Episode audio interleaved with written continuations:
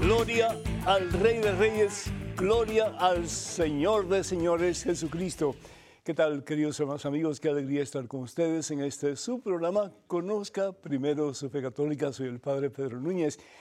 Y ya pues estamos avanzando en el tiempo de cuaresma. Bendito sea el Señor. Tiempo de renovación, tiempo de acercamiento a Jesús, tiempo de poner a Jesús como centro y Señor de nuestra vida y hacer de Jesús el Rey de nuestra existencia. Hoy tenemos un programa bien interesante para todos y cada uno de ustedes, pero antes de hacer absolutamente nada más, hermano que me escuchas, hermana que me escuchas, hacemos un alto en nuestro acelerado caminar diario, nos ponemos en presencia de Dios, hermano, hermana, vamos a orar. En el nombre del Padre, del Hijo y del Espíritu Santo, amén.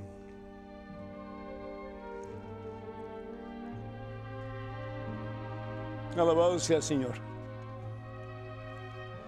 Gloria a ti, Rey de Reyes, gloria a ti, mi Rey, mi Señor, mi amo, mi dueño, mi Dios, gloria a ti, Jesús.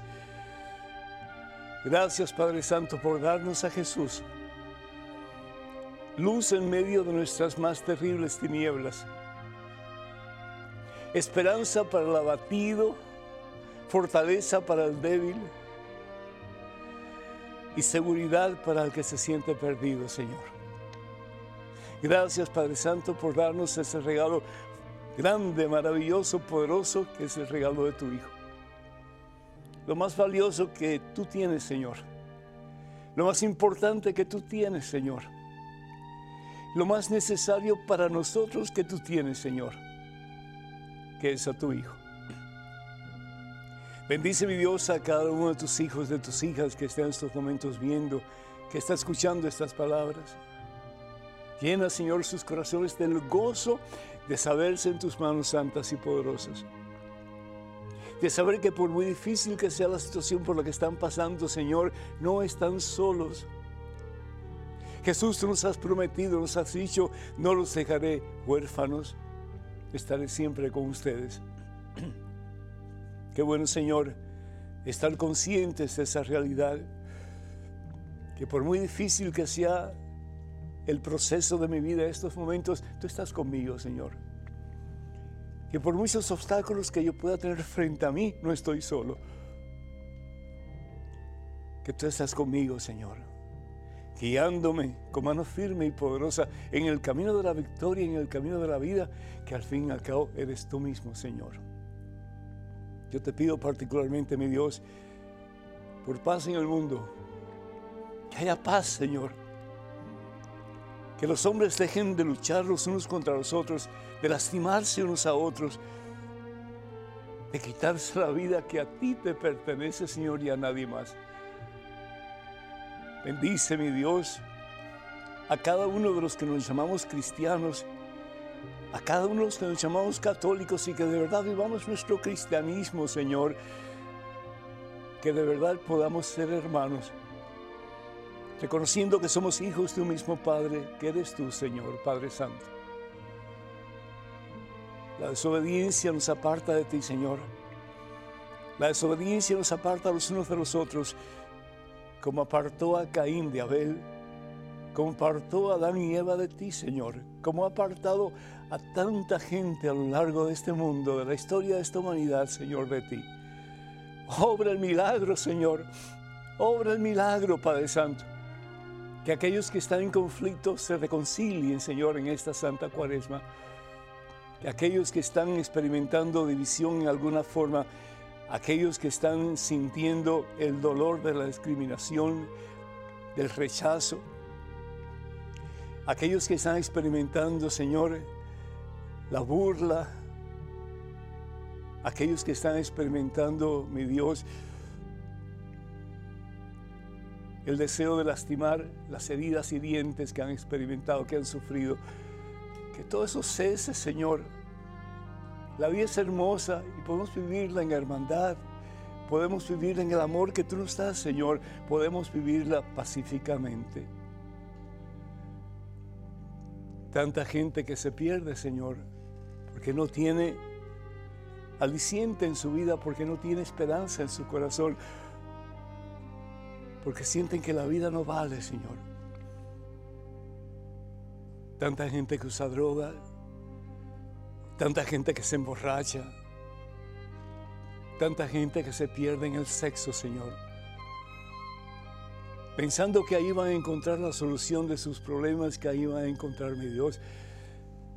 Eso que necesitan para llenar su vacío cuando solamente tú eres capaz de llenar ese vacío, Señor. Reina, mi Dios, en el corazón de cada uno de tus hijos, de tus hijas, y que a través de este programa, aquellos que están tristes, que se gocen, Señor, en tu presencia aquellos que se sienten atados, que sean liberados en tu nombre, Señor, y aquellos que están perdidos, que vengan a tus pies, Cristo Jesús, y comiencen a caminar una vida nueva, en un camino nuevo, en una esperanza nueva. Y esa vida, ese camino, esa esperanza, eres tú, mi Dios. A ti la gloria, Padre Santo, en Cristo Jesús. Gloria, honra y honor por los siglos de los siglos. Amén, mi Dios. Bendito sea, Señor. Amén. Damos gracias hermanos y hermanas por tantos de ustedes que nos escriben, que nos llaman, que se comunican con nosotros para dejarnos saber que en alguna forma estamos ayudándolos a acercarse un poquitito más al Señor. Pues esa es nuestra esperanza. Esa es la esperanza de Madre Angélica y la esperanza nuestra también. El que podamos poco a poco deshacernos de todo aquello que nos impide ser verdaderamente felices y tener paz en el corazón. Y el único que nos puede dar esa felicidad y esa paz y esa esperanza es Cristo Jesús el Señor. María de Texas pide por su salud y también por su familia que Dios te bendiga, María, a ti y a todos ustedes, queridos. Valentina de Sacramento, California, pide oración por su hijo Mario Madrigal, que el Señor bendiga a Mario y te bendiga a ti, mi hija, también. Noemí de Maryland pide oración por el niño Cristian Eduardo, que está grave en el hospital con COVID-19. Que Dios le bendiga y lo sane pronto. Yo quiero pedir también por José y por Aníbal, que están los dos enfermos también en el hospital, que el Señor los bendiga y los sane pronto, dándole sabiduría a los médicos, la sabiduría que viene de Dios. Pedimos también por María Graciela de Guatemala, que pide oración por su nieta Fátima Sofía y por la conversión de su familia. Muchas bendiciones para todos ustedes y que esa conversión sea pronta y que así sea. También María del Carmen de Michoacán, México, pide por la familia Mejías Jiménez, que Dios les bendiga a todos en abundancia. Quiero pedir por Daniel, por su hijo eh, Heriberto y por toda su familia que en estos momentos están separados a consecuencia de problemas migratorios. Que Dios los una en el nombre de Cristo Jesús. Y Verónica de New Jersey agradece al Padre por el programa por el cual volvió, volvió, a la Iglesia Católica. Gloria a Dios, bendito sea el Señor. Y Josefina de California pide oración por su hija Mónica, quien está en rebeldía pues un escobazo bien duro. Pero a veces hay que ser un poquito fuerte con los hijos, ¿sí? Porque si no los hijos se montan sobre uno y caramba, pues en vez de los padres decir a los hijos lo que tienen que hacer, es al revés y eso no puede ser. Ustedes, papá y mamá, son pastores de sus hijos hasta que ustedes se mueran. Serán viejitos tal vez, pero su hijo y su hija tienen el deber delante de Dios de escuchar sus consejos y de ser posible ponerlos en práctica. Cuenten con nuestras oraciones. También pedimos por todos aquellos que solicitan oración a través de nuestras redes sociales. Y muchísimas gracias por ser parte de ellas. Aquellos de ustedes que todavía no lo son, por favor, únanse. Eh, los únicos medios oficiales de las redes de comunicación de este servidor son las siguientes. Facebook, vayan por favor a facebook.com diagonal P. Pedro Núñez. Facebook.com diagonal P. Pedro Núñez. En Twitter, en Instagram y en YouTube.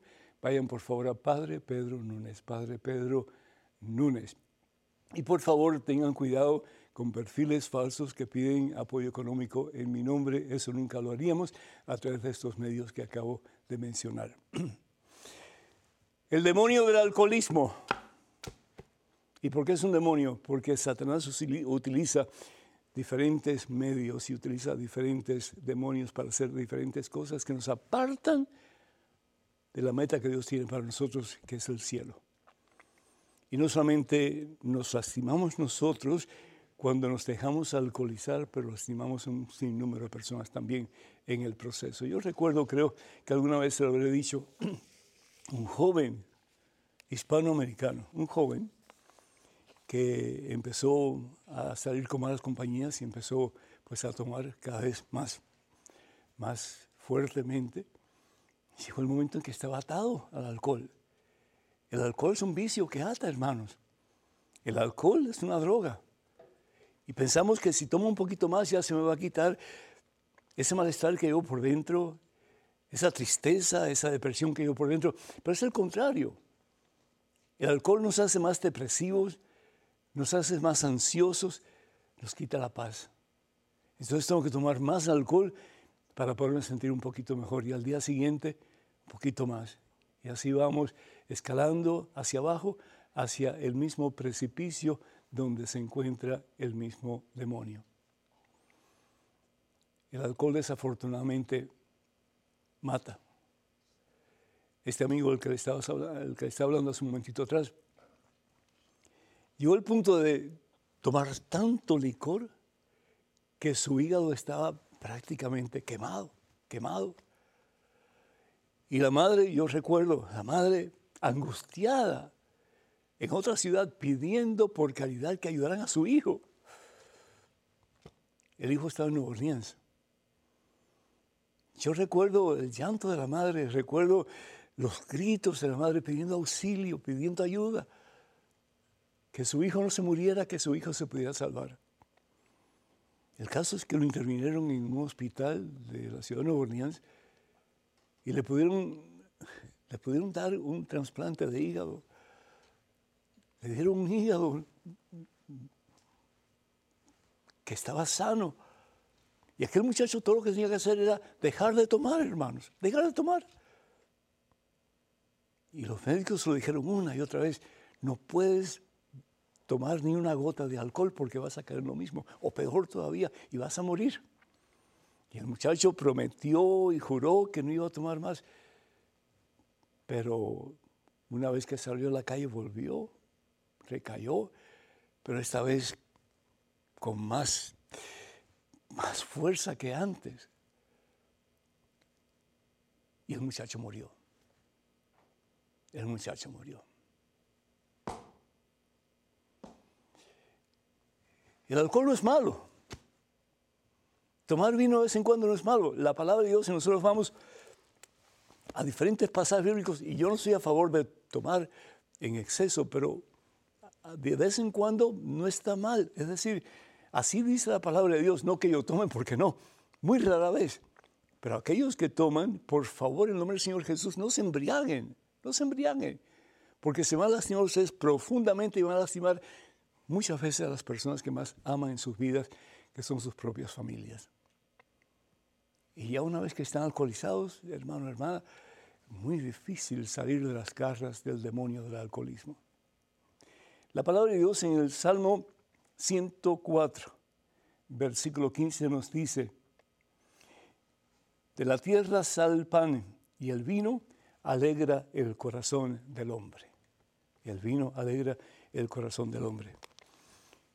La palabra de Dios nos dice también, y esto es un consejo de San Pablo, que dice a Timoteo lo siguiente. Primera Timoteo capítulo 5, versículo 23. No sigas bebiendo agua sola. ¿Por qué? Porque en el tiempo de Jesús el agua estaba contaminada. Y beber agua ocasionaba terribles dolores de estómago. Y por eso es que en la mayor parte de Europa no se toma mucha agua, se toma vino pero vino con moderación. Aquí dice San Pablo, no sigas bebiendo agua sola, toma un poco de vino a causa de tu estómago y de tus frecuentes malestares. Pero sin embargo, ¿qué es lo que dice la palabra de Dios acerca del el embriagarse?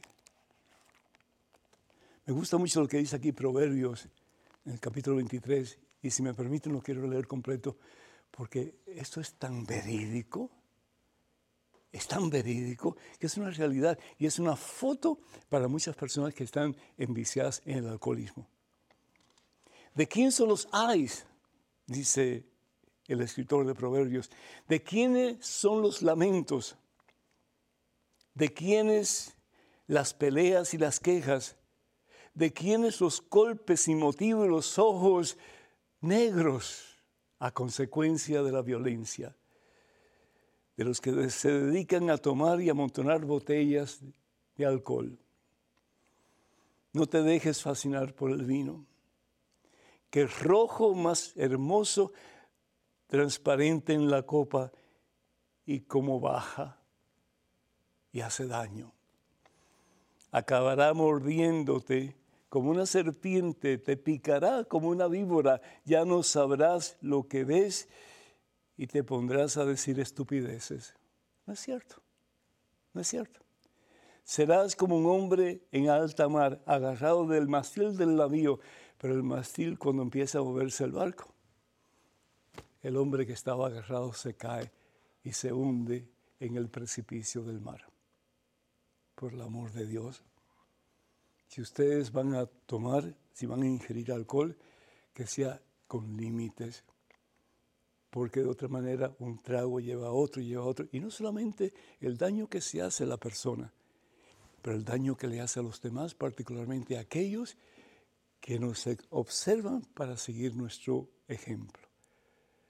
Y desafortunadamente muchas veces ellos, a consecuencia de nuestro mal ejemplo, caen en la misma situación en el nombre del Señor, en este tiempo de cuaresma, dejemos de emborracharnos y si necesitamos ayuda, busquemos ayuda, pero liberémonos de ese terrible demonio que es el alcoholismo. Con Dios todo se puede. Así que ánimo y adelante, hermanos.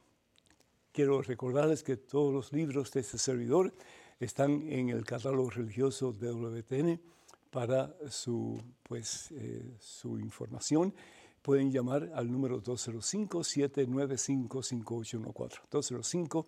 205-795-5814 y ahí tenemos los diferentes libros como Conozca Primero su Fe Católica, Conozca más su fe católica, que responde a unas 100 preguntas más del primer libro, Conozca primero su fe católica, que responde a 500 preguntas y respuestas. Tenemos el libro Promesas Bíblicas para Tiempos Difíciles, el libro Cuántas iglesias fundó Jesús y el libro eh, Promesas Bíblicas para Tiempos Difíciles. Así que con esto en mente, les damos el número telefónico del estudio aquí en Birmingham, Alabama, que es el 205-271-2924. Repito, 205-271-2924. Vamos a una pequeñísima pausa, pero regresamos en cuestión de momentos. Así que, hermanos y hermanos, por favor, no se vayan, quédense con nosotros.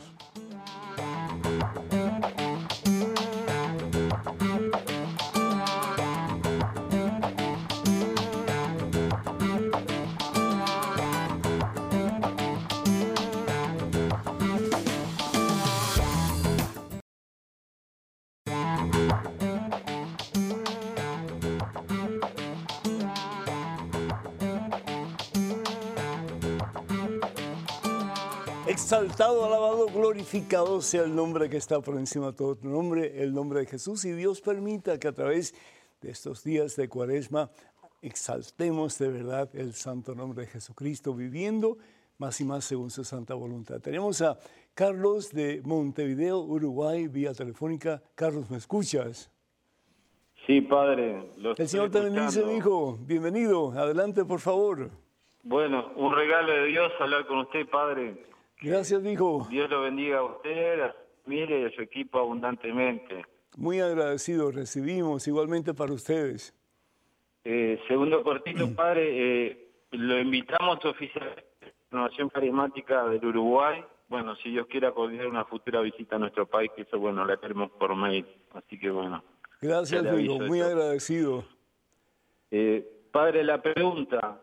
Eh, Hace 55 años de que la renovación carismática es una realidad en la iglesia, pero hay muchos sectores o algunos sectores que todavía no la entienden o no la apoyan. Este, ¿Usted nos podría explicar un poquito eh, qué es la renovación carismática? Con todo gusto, Carlos, seguro que sí. La renovación carismática católica surge realmente en el norte de los Estados Unidos eh, en un lugar, en una ciudad que se llama Ann Arbor, en Michigan, y hay un grupo de estudiantes que estaban en la universidad, decidieron comenzar, perdón, a reunirse para orar y pedirle al Señor guía y también pues protección. Y una de esas veces que estaban en oración, pues reciben una efusión muy especial del Espíritu Santo, la tercera persona de Santísima Trinidad, y comienza a hablar en lenguas. No, ahora, para ser una persona que pertenece a la renovación carismática, no tienes que hablar en lenguas. Pero esa fue la experiencia de ellos. Comenzaron a hablar en lenguas y con un gozo, con una alegría que era pues no usual entre ellos. Y de ahí comenzó no solamente a, a, seguir ese grupo formándose, aumentando en números, pero también en otros lugares comenzaron a formarse otros grupos y también pues a, tener esa misma experiencia de una efusión eh, maravillosa del Espíritu Santo. Llegó a tal grado todo ese proceso que poco a poco empezó a abarcar el mundo entero. Y una cosa hermosa, maravillosa. ¿Por qué? Porque al fin y al cabo, esa fue la experiencia más o menos que tuvieron los primeros discípulos el día de Pentecostés. Hechos capítulo 2, versículo 1 al 10. ¿Qué fue lo que pasó? Estaban ellos a puertas cerradas, estaban orando y María estaba, María Santísima estaba entre ellos. Y de pronto como que empezaron a caer lenguas como de fuego que se posaban en cada uno de ellos y quedaban llenos del amor de Dios. Ese es el Espíritu Santo, amor puro de Dios, amor entre el Padre y el Hijo. Y tanto fue eh, ese proceso de experiencia poderosa del cielo, ese poder del cielo que recibieron, que cuando salen ante la cantidad de gente que estaba en Jerusalén por las fiestas, nos dice la palabra de Dios que Pedro comienza a hablar.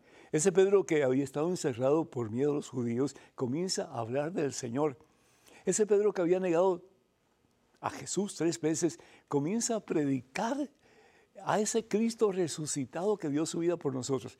Y dice la palabra de Dios que después de la predicación de Pedro, unas tres mil personas se convirtieron a la fe en Cristo. Pues esa es la experiencia de la renovación carismática. Más y más la gente comenzaba a buscar del Señor, comenzaba a pedirle al Espíritu Santo una unción especial. Todos hemos recibido Espíritu Santo.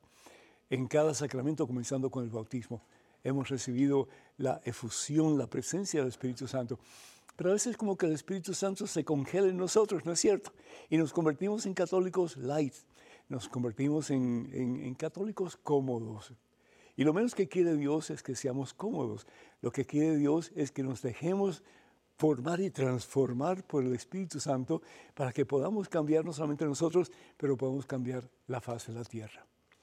Desafortunadamente mucha gente, sobre todo en el liderazgo de la iglesia, no están conscientes de la magnitud y el poder que tiene eh, el ministerio a nivel internacional de eh, la renovación carismática.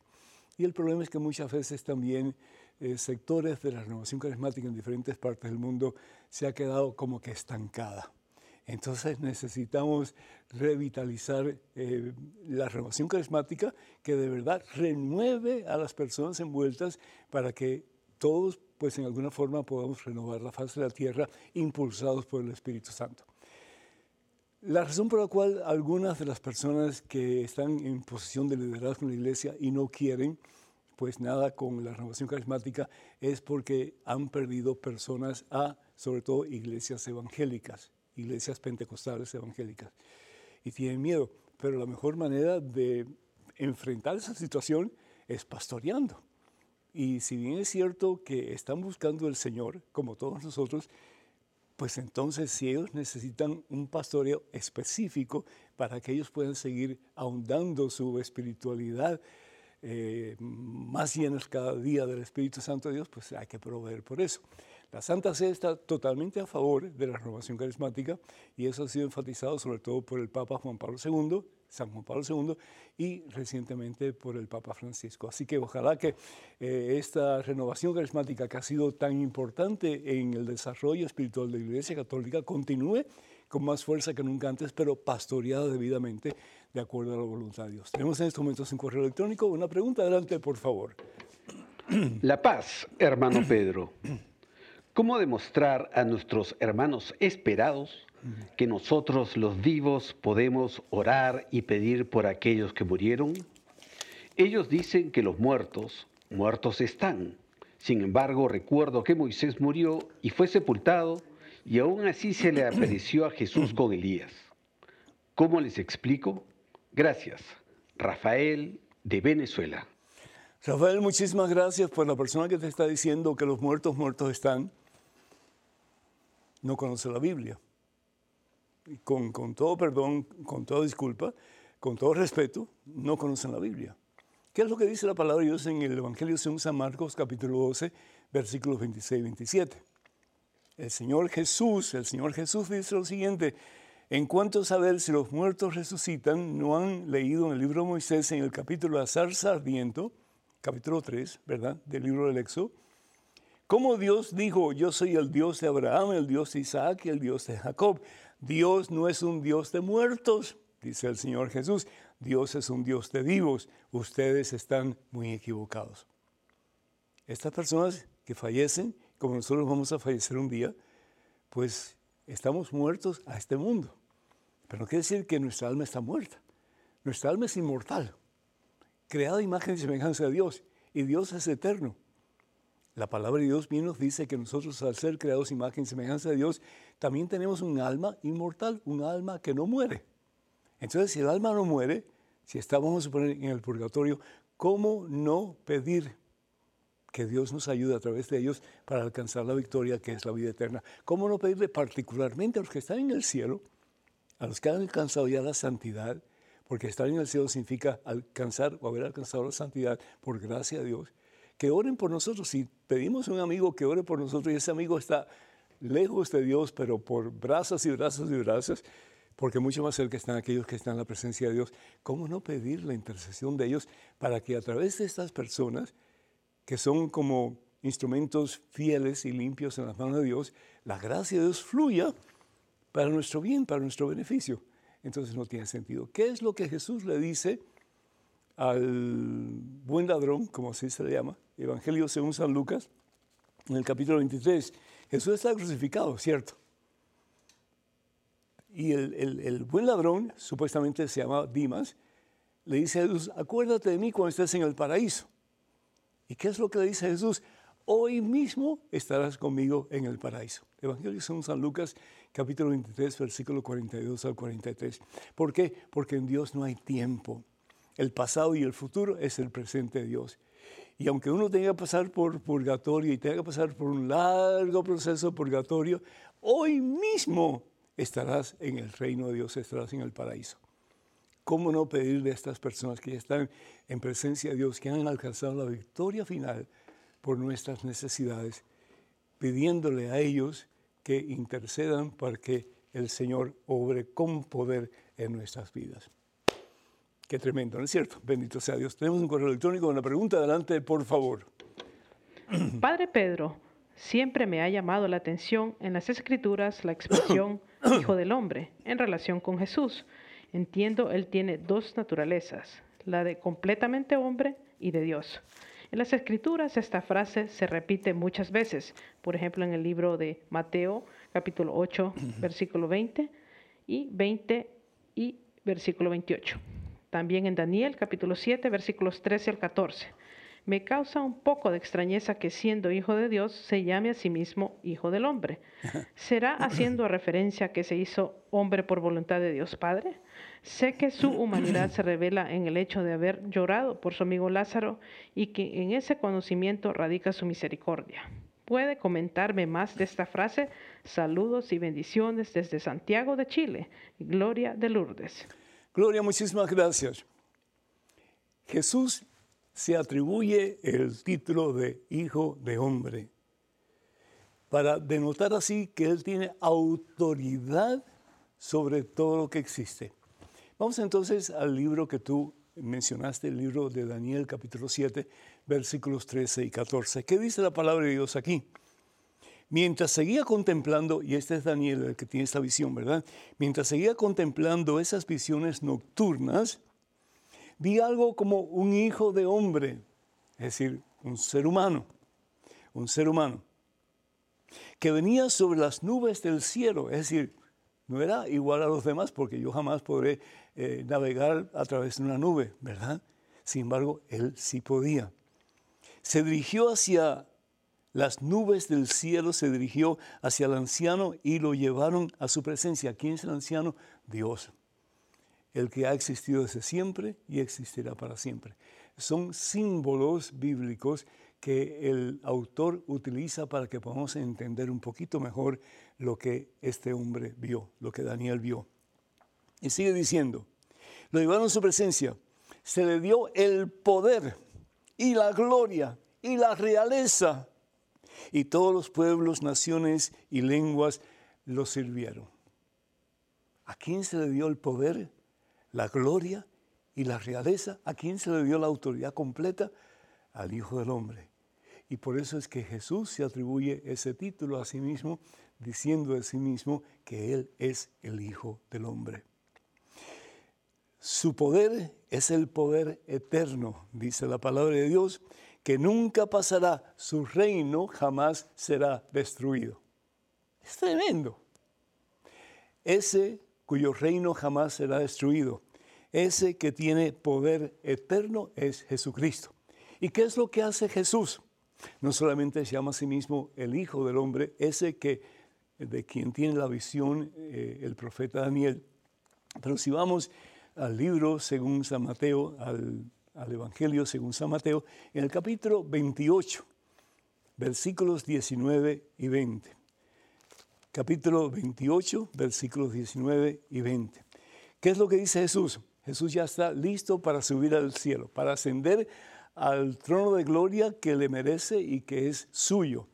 Jesús dice que se acercó a sus discípulos así me ha sido dada toda autoridad, Por eso él se llama Hijo de Hombre. Se me ha dado toda autoridad, la autoridad que recibió aquel eh, hombre que vio Daniel en su, visión. Se me ha dado toda autoridad en el cielo y en la tierra. Y esa autoridad él se la va a conferir a sus primeros discípulos. No todo el mundo va a tener esa autoridad. No todo el mundo va a poder celebrar la Santa Eucaristía, no todo el mundo va a poder confesar, no todo el mundo va a poder bautizar. Aquellos solamente a quien se da la autoridad por el mismo Hijo de Hombre que es Jesucristo y aquellos que van a ser sucesores de estos que son los que comienzan recibiendo la autoridad del mismo Dios. y por eso dice la palabra de Dios en el versículo 19, vayan pues, dijo Jesús, y hagan discípulos de todas las naciones. Bautícenlos en el nombre del Padre y del Hijo y del Espíritu Santo y enséñenles a cumplir todo lo que yo les he encomendado a ustedes. Y sepan que estoy con ustedes siempre hasta el fin de los tiempos. Palabra del Señor. Gloria a ti, Señor Jesús. Tenemos un correo electrónico, una pregunta. Adelante, por favor. Padre Pedro, ¿cuál es el origen del ángel que agitaba las aguas? y que el primero que entraba sanaba? ¿Era un ángel de Dios o una superstición de la gente? Gracias, Juan Pablo. Juan Pablo, muchísimas gracias. Eh, esa agua que se agitaba de vez en cuando estaba en una piscina que se llama la piscina Bethesda o la piscina de las ovejas.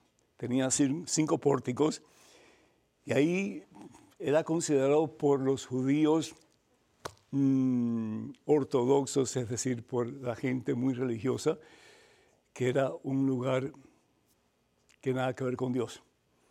Era un lugar sucio, era un lugar em, que, donde iban las personas que eran supersticiosas, las, las personas que eran conocidas como paganas o gentiles, las personas que nada que ver con Dios que creían en superstición, creían en una diversidad, una diversidad de dioses.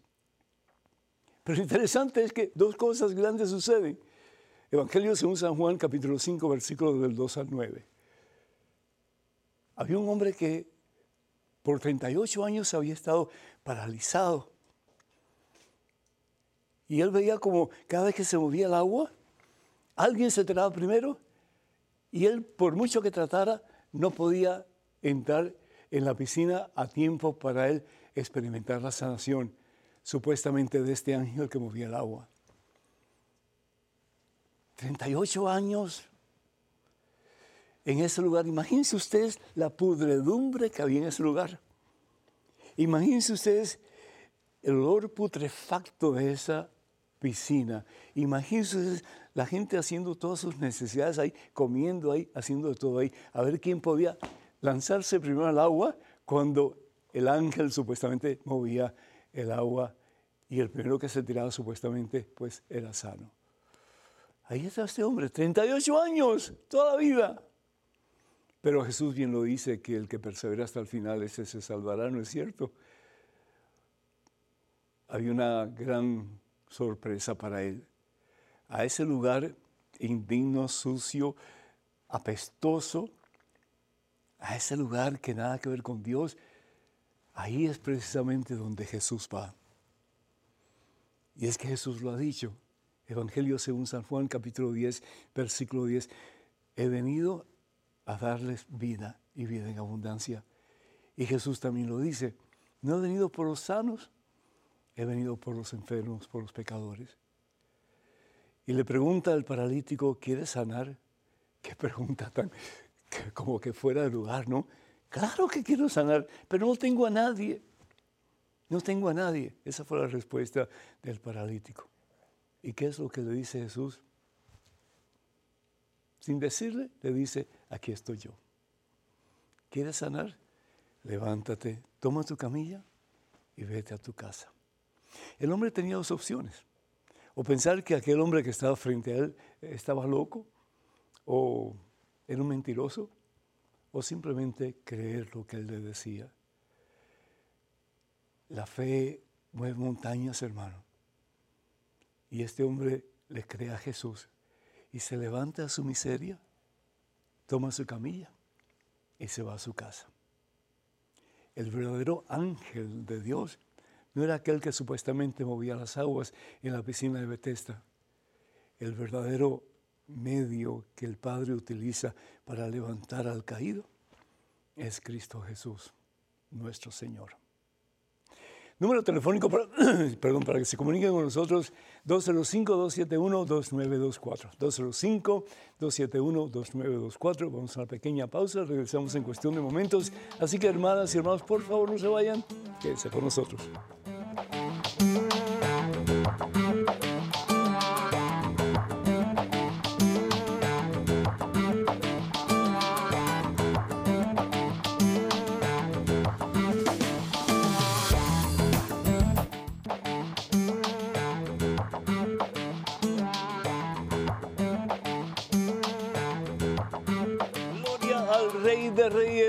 A Jesucristo. En este tiempo de cuaresma, Dios permita que tu vida y mi vida le dé gloria a Dios. Es decir, que nos sometamos a su voluntad de tal manera que podamos decir como San Pablo, ya no soy yo quien vivo, es Cristo Jesús quien vive en mí. Araceli de la Ciudad de México está en línea telefónica. Araceli, ¿me escuchas? Sí, Padre Dios lo bendiga. Buenas tardes. Muy buenas tardes, Araceli. Bienvenida. Es un gusto tenerte. Muchas gracias, igualmente, padre. Gracias, mija. ¿Pregunta o comentario?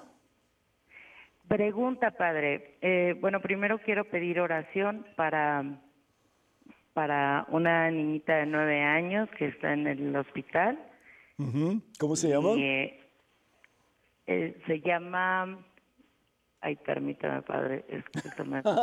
Natalia se llama. Natalia, Padre misericordioso, bendice a tu hija Natalia y por la sangre de Jesús, derramada una cruz en el Calvario, sánala, libérala y dale sabiduría a los médicos para que todo lo que hagan sea para el bien de ella y para que pronto pueda estar en casa de nuevo. Amén, Señor.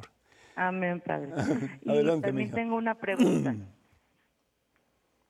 Sí, Mi pregunta es si un católico puede asistir a terapias hipnóticas eh, con un psicólogo profesional. Y ese eh, psicólogo profesional, em, es decir, con, con, con, cómo, yo no lo haría. Sí. Perdona, yo no lo haría. ¿Por qué? Porque en alguna forma cuando uno entra en, en un trance hipnótico, aunque dicen que la persona tiene el poder de decidir si sí o si no acepta lo que le está ordenando la persona que, está manejando la hipnosis. Eh, yo no daría ni, ni, mi mente ni mi corazón a una persona que me tenga en un trance hipnótico. No lo haría yo. Es decir, si no queda más remedio para la persona que está en una situación médica difícil, eh, pues hay, habría que buscar a un profesional que de verdad ame al Señor Jesús, que de verdad esté en una buena relación con Jesús. Yo no daría mi mente y mi, corazón a cualquier persona que simplemente por tener un título universitario, eh, pues tome control de mí, de mi mente o de mi corazón. ¿no? Yo no lo haría. Así que esa sería mi, mi respuesta, Araceli. Eh, ojalá que esta persona que está contemplando esa, esa, posibilidad en su vida, que examine bien cuáles son mm, pues, los medios que tiene a su alcance para mejorar su estado de salud. Y si no queda otro remedio, pues que busque a uno que sea realmente cristiano, católico, que le ayude a encontrar solución a su problema. Y si es posible que no vaya sola esa persona, pero que vaya con alguien que le acompañe por cualquier cosa, pues que, que, la precaución siempre es buena, sobre todo en situaciones así como esta. Pues ese sería mi, ese sería mi consejo. Sí, bendito sea Dios. Tenemos, tenemos en estos momentos un correo electrónico, creo que sí. Adelante, por favor, con la pregunta. Padre Pedro, ¿por qué solo encontramos los escritos de Marcos, Lucas, Mateo, Juan y las cartas del apóstol Pablo? ¿Qué sucedió con los demás apóstoles? Casi no se habla de ellos. Muchas gracias. Wendy desde Nueva York. Pues sí, conocemos la vida de los diferentes discípulos de Jesús. Eh, conocemos que todos murieron, eh, todos fueron martirizados, excepto uno, y su nombre es Juan. Juan realmente murió de anciano. Pero los demás fueron, fueron martirizados por la fe y por eso la iglesia los proclama como santos, además de su cercanía con el Señor Jesús en el tiempo en que Jesús vivió entre nosotros. ¿Por qué los demás no escribieron? Pues porque la mayoría de las personas en el tiempo de Jesús no sabían ni leer ni escribir. Entonces todo era tradición oral. Pasaba de una persona a otra, de una persona a otra, y, no como en el día de hoy en que se tergiversa mucho lo que uno dice, lo que dice el otro, etcétera, sino que había una constancia en lo que se decía y se repetía de acuerdo a esa constancia. Sin embargo, tenemos algunos escritos que son básicos para nuestra fe, que son los cuatro evangelios, el libro de los Hechos de los Apóstoles y las cartas, tanto carta de de Pedro, como de Juan, como de Pablo, como de Judas. Eh, en fin, ¿verdad? Tenemos una serie de cartas que en alguna forma todas son coherentes con la misma verdad de nuestro Señor Jesucristo.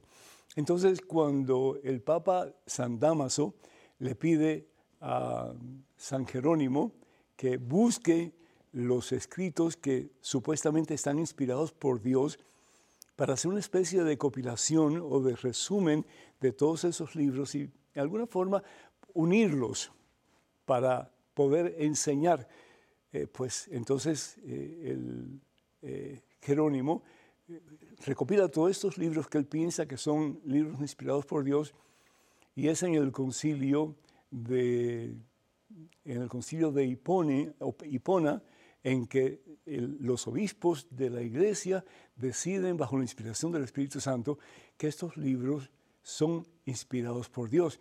Pero más adelante, en el concilio de Cartago, en el 395 más o menos, los obispos de la iglesia, bajo la inspiración del Espíritu Santo, declaran que estos libros que escogió Jerónimo y que fueron aprobados por el Papa Damaso y por los obispos de aquel entonces, no solamente eran inspirados por Dios, pero que estos libros que hoy día forman lo que conocemos como la Santa Biblia, la palabra Biblia significa pues una enciclopedia o una biblioteca de libros o una compilación de libros, no solamente eran inspirados por Dios, pero era y es palabra de Dios.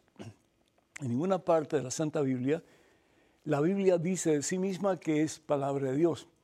Lo más que vemos es lo que San Pablo dice a Timoteo, que la Biblia es buena la Sagrada Escritura. Y está hablando del Antiguo Testamento, porque el Nuevo Testamento no estaba hecho todavía. San Pablo nunca pensó que sus cartas iban a ser incorporadas en, la Santa Biblia. Entonces, eh, lo que sí se refería a San Pablo es que estas eh, escrituras del Antiguo Testamento servían para amonestar, para enseñar y para corregir a aquellos que recibieran el mensaje. Pero nunca jamás, en ninguna forma, se pensaba que era palabra de Dios hasta que en el Concilio de Cartago fue declarada la Santa Biblia como verdadera palabra de Dios. Interesante, ¿no? Tenemos un correo electrónico con una pregunta. Adelante, por favor. Padre Pedro, ¿podría mencionarme el texto bíblico donde se menciona que el Señor Dios expulsó del paraíso a Luzbel, el demonio, por envidia de este último? Mil gracias. Nelson de Bogotá. Nelson, muchísimas gracias. Apocalipsis capítulo 12. Vamos a ir un momentito ahí a ver qué es lo que dice la palabra de Dios. Dice, versículo 7 en adelante. Entonces se desató una batalla en el cielo Miguel y sus ángeles combatieron contra el dragón. Lucharon el dragón y sus ángeles, pero no pudieron vencer. Y ya no hubo lugar para ellos en el cielo. El dragón grande, la antigua serpiente conocida como el demonio o Satanás, fue expulsado, el seductor del mundo entero fue arrojado a la tierra y sus ángeles con él. Esto es palabra del Señor. Gloria a ti, Señor Jesús. Pues eso. Es decir, ¿por qué fueron expulsados? Por la soberbia que había en ellos. La soberbia es el primer pecado cometido por los primeros padres Adán y Eva. Yo no tengo que hacerle caso a Dios. Yo voy a hacer lo que yo quiero. Y si voy a comer de ese fruto, si quiero comerlo, lo como y punto. Pero lo que Dios nos dice siempre es para nuestro bien. Porque Dios nos ama y quiere lo mejor para ti y para mí. Pero a veces, como dice el Señor Jesús, somos tercos de corazón. Y en vez de hacer lo que Dios nos pide para nuestro bien, hacemos lo que nos viene en gana, que al fin y al cabo es hacer lo que el mismo Satanás y sus secuaces nos dicen que tenemos que hacer para ser felices. Y de ahí la gente que siguen los dictámenes del mundo y se apartan de la verdad, de la vida y de la felicidad que al fin y al cabo solo Dios puede proveer. Y nos convertimos en hijos rebeldes, con la esperanza algún día ser esos hijos pródigos que volvemos al corazón y a la casa del Padre. Que en este tiempo de cuaresma lo podemos hacer, dar esa vuelta, que así sea. Tenemos un correo electrónico, una pregunta adelante, por favor. Padre Pedro, la hostia la da solo la Iglesia Católica o también las otras iglesias cristianas como la anglicana o alguna otra protestante? Gracias y espero su respuesta. Pilar desde Venezuela. Muchísimas gracias, Pilar. La Iglesia Católica es la que tiene la autoridad para eh, que a través de ella el Señor convierta el pan y el vino en el cuerpo y la sangre del mismo, de Cristo Jesús. Jesús dice en el Evangelio según San Juan capítulo 6, yo soy el pan vivo bajado del cielo, el que coma de mi, de mi cuerpo y beba de mi sangre vivirá para siempre. La iglesia fundada por Jesús es la que tiene la autoridad para hacer lo que se llama eh, la oración de transubstanciación, perdón, en que el vino y el pan se convierten por el poder de Jesús en el sacerdote en el cuerpo y en la sangre de Cristo. Solo en la Iglesia Católica la comunión es lícita y válida. ¿Qué quiere decir con esto? Es válida porque el sacerdote tiene la autoridad unido a su obispo, que es sucesor de los primeros apóstoles, para que ese cambio se efectúe. Las iglesias ortodoxas que no están en comunión con, Roma, con la Iglesia Católica Romana, la, la consagración para ellos es válida porque el sacramento se realiza, pero no es lícita. ¿Por qué? Porque no está en comunión con la iglesia fundada por Jesús sobre Pedro y los demás apóstoles. Ahora, en relación a las iglesias anglicanas, las iglesias episcopales, etcétera, que tienen también la Santa Misa, ellos no tienen autoridad porque no están unidas a Roma y tampoco tienen eh, su, oración de, consagración, no tiene ni validez, ni tiene tampoco eh, el poder o la autoridad para transformar pan y vino en el cuerpo y la sangre del Señor. Así que no es lícito y no es válido en las iglesias anglicanas, las iglesias que no están en comunión con la iglesia de Jesucristo, que es la iglesia que es una santa, católica y apostólica. Dicho esto, pues quiero recordarles, hermanos y hermanos, que vamos a tener un maravilloso, poderoso, transformador, con el favor de Dios, peregrinaje de octubre 14 al 25 de este año a Tierra Santa. Para más información, por favor, comuníquense con Maciel Carrasco a Canterbury Pilgrimages. El celular y el WhatsApp de ella es área 347 463 3998. Repito, 347-463-3998. O pueden comunicarse con ella vía eh, correo electrónico a maciel, maciel con dos S, arroba canterburypilgrimages.com, maciel arroba canterburypilgrimages.com. Les invitamos para que nos escriban a la siguiente dirección, padrepedro arroba ewtn.com, padrepedro arroba wtn.com con sus preguntas, sus comentarios, en fin, estamos aquí para servirles. Y queremos recordarles, por favor, que oren por este ministerio, tanto por este programa como por EWTN en su totalidad. Y cuando puedan, por favor, ayuden con sus donaciones para que sigamos llevando al mundo la santa palabra de Dios. También queremos eh, decirles que cualquier pregunta que ustedes tengan, cualquier comentario, no dejen de hacerlo porque ustedes son los que hacen posible este programa que está llegando a tantas personas en tantos lugares de nuestro mundo. Que el Señor va detrás de ustedes para que les proteja, delante de ustedes para que les guíe, sobre ustedes para que les bendiga. Y aquellos que están atados en algún tipo de vicio o de pecado, que el Señor libere en esta Santa Cuaresma. En el nombre del Padre, del Hijo, del Espíritu Santo. Vayan con Dios, hermanos. Dios siempre irá con ustedes. Que pasen un día muy feliz y hasta la próxima, Dios mediante.